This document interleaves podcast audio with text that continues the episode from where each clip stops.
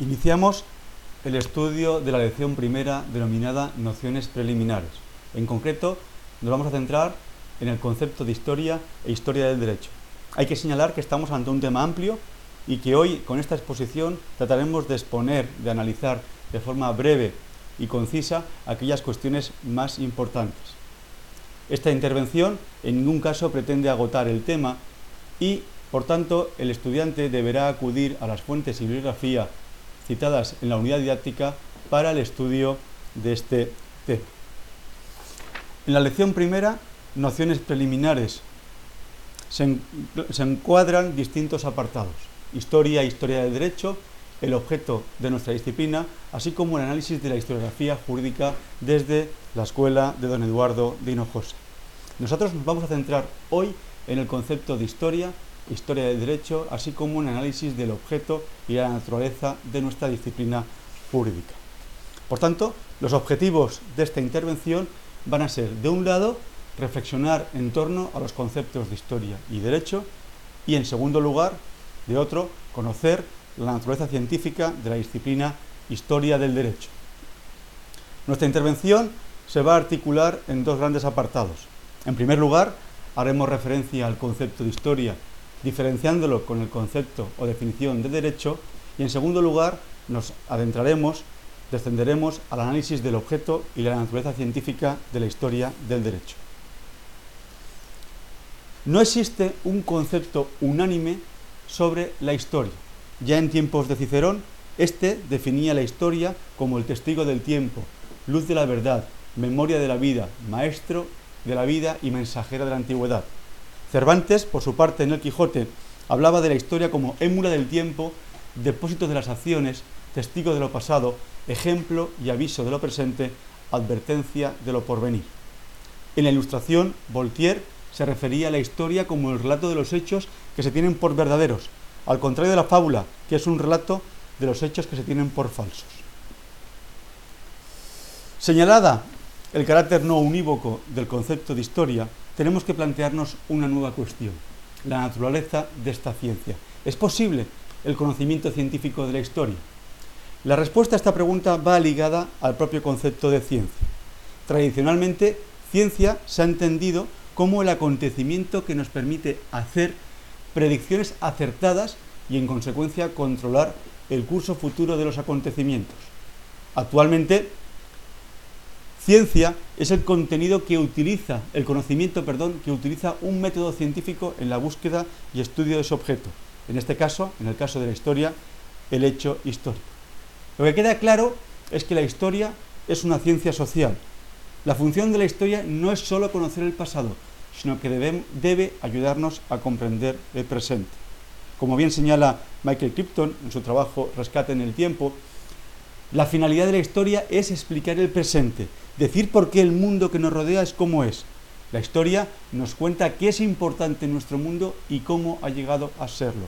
Nos cuenta por qué las cosas que valoramos son las cosas que debemos valorar y nos cuenta qué ha de pasarse por alto o desecharse. Ese es el verdadero poder, un poder profundo, el poder de definir a toda una sociedad. Por su parte, tampoco resulta sencillo definir el concepto de derecho. Es cierto que el derecho va ligado a la propia existencia de la sociedad. Sin embargo, la diferenciación entre norma jurídica y usos sociales o morales no resulta sencilla. En ocasiones encontramos una identidad total entre norma jurídica y uso social.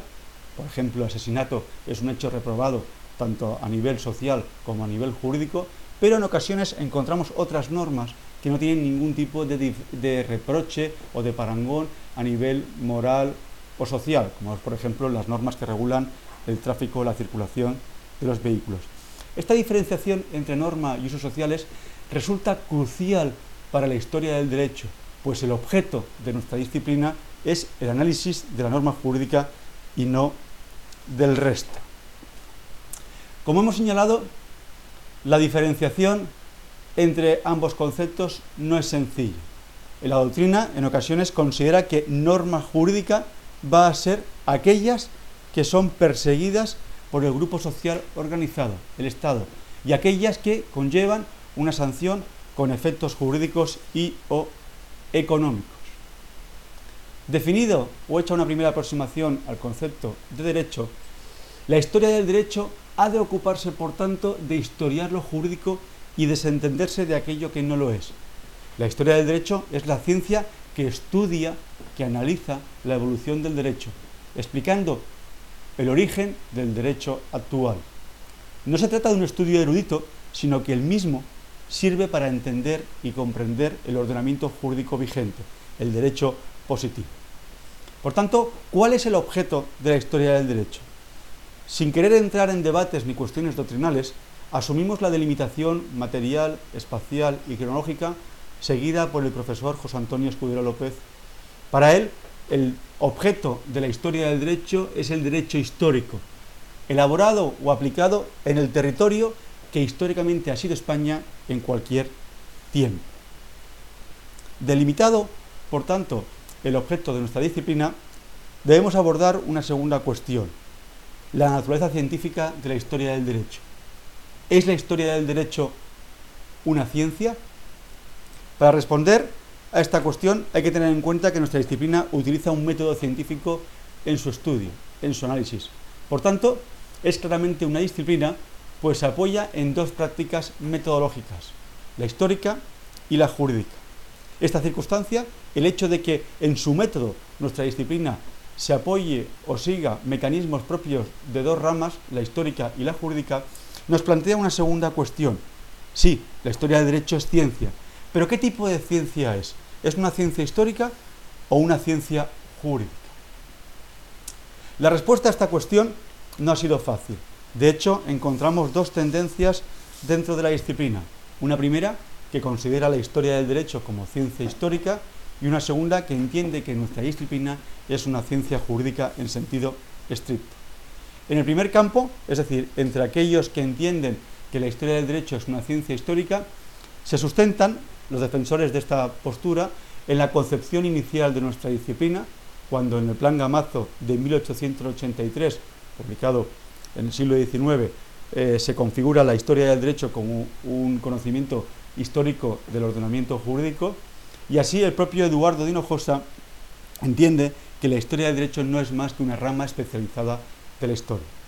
En tiempos más recientes, el tristemente fallecido profesor Tomás y Valiente mantiene esta posición, esta concepción de la historia del derecho como historia y afirma que el estudio de realidades pretéritas elaborados con métodos de investigación críticos y rigurosos que son propios de la historiografía actual es historia. Y si esas realidades pretéritas son jurídicas, lo que se está construyendo, lo que se está elaborando, según el profesor Tomás y Valiente, es una especialidad de la historia, es decir, la historia del derecho. Sin embargo, esta concepción tradicional de nuestra disciplina cambia a partir de 1950. En esta fecha, y de manos del profesor García Gallo, aparece una nueva tendencia que entiende que la historia del derecho es una ciencia jurídica. Para el profesor García Gallo, nuestra disciplina es jurídica porque utiliza un objeto de carácter jurídico, el derecho del pasado. Su método de investigación no es otro que la técnica jurídica y su exposición, su sistema de exposición, no es cronológico, sino que se realiza atendiendo a la evolución de las instituciones. Con el tiempo, esta cuestión, lejos de resolverse, se han complicado con la aparición, con la formulación de nuevas teorías que vienen a completar las teorías básicas sobre el carácter histórico o jurídico de nuestra disciplina. Estas teorías más contemporáneas son aquella que entiende que la historia del derecho es una historia de textos, la consideración de que nuestra disciplina es una interpretación sincrética y conceptualista, aquellos que entienden que nuestra disciplina es una historia total y finalmente los que abogan por una ciencia dual. La primera posición, aquella que entiende que la historia del derecho es una historia de textos, está defendida o fue elaborada en sus orígenes por el profesor Rafael Giver, para quien la historia consiste en reflexiones del historiador, expresadas a través de los textos. Por tanto, la historia tiene por objeto el estudio de tales textos. Dicho estudio no debe ser una descripción formal o material de los documentos o códigos, sino una interpretación de su origen, contenido y finalidad. La posición de Gibert fue una postura minoritaria. Junto a esta tendencia encontramos la del profesor Jesús Lalín de Abadía, que entiende que la historia del derecho es una interpretación sincrética y conceptualista. Parte de la concepción de que nuestra disciplina presenta una naturaleza bifronte entre la historia y el derecho, pero también entiende que el derecho depende de factores ideológicos. Por tanto, la historia del derecho, nuestra disciplina, ha de ser la historia del pensamiento jurídico. En tercer lugar, Pérez Prendes aboga por una concepción de nuestra disciplina denominada historia total. Para él, la historia del derecho no es más que una parte de la historia total. Cada historiador de una rama concreta ha de mirar hacia las demás áreas historiables. El jus historiador, el historiador del derecho, debe establecer conexiones que ligan lo jurídico con el resto de la sociedad. La concepción de la historia dual o mixta defendida por el profesor Escudero entiende que la historia del derecho es una ciencia mixta, en tanto en cuanto su objeto de estudio es el derecho histórico y su método es un método dual o mixto en tanto en cuanto utiliza elementos de la ciencia histórica y elementos de la ciencia jurídica. El, método de estudio de la historia del derecho es el método histórico jurídico. En resumen, a la hora de abordar y dejando al lado este debate doctrinal sobre la naturaleza jurídica o, histórica de nuestra disciplina, el historiador del derecho, a la hora de desarrollar su labor, ha de responder o ha de tratar de responder a dos cuestiones cómo se ha creado el derecho y cuáles han sido las instituciones jurídicas más importantes de cada periodo. Llegados a este punto, debemos de plantearnos como futuros licenciados en Derecho, como estudiantes de Derecho, ¿para qué sirve nuestra disciplina? ¿Para qué vale la historia del derecho? La historia del derecho, en primer lugar, sirve para entender el derecho vigente, pero no a modo de erudito complemento, sino en cuanto que ayuda a explicar cómo el derecho vigente ha llegado a ser como es, permitiendo diferenciar lo más permanente de lo puramente transitorio. En segundo lugar, el estudio del derecho ofrece al profesional del mundo jurídico una visión del derecho como producto histórico, evitando que el alumno vea la norma como algo estático e inmutable, cuando en realidad la norma, el derecho, no es más que la solución a un conflicto de intereses, desde condicionamientos ideológicos determinados de una época concreta y por tanto fugaz, variable.